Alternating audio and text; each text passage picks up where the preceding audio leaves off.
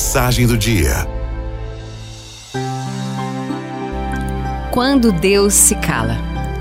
O silêncio de Deus grita mais alto nos nossos ouvidos do que o ruído das tempestades. Não é fácil lidar com o silêncio de Deus. Não é fácil gritar por socorro e escutar apenas silêncio. Não é fácil rezar, orar por vários anos e a resposta não chegar.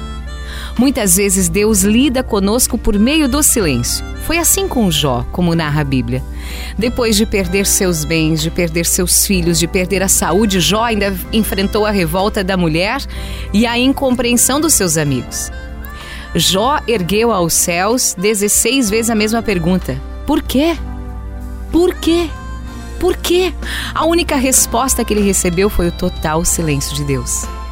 Jó expôs sua queixa 34 vezes, ouviu como resposta apenas silêncio.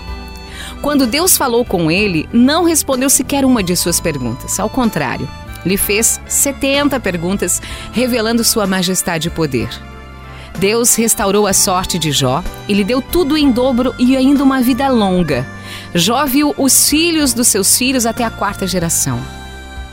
Isso nos ensina que quando Deus fica em silêncio é porque Ele está trabalhando em nosso favor e não contra nós. Ele está preparando algo melhor e muito maior para a nossa vida.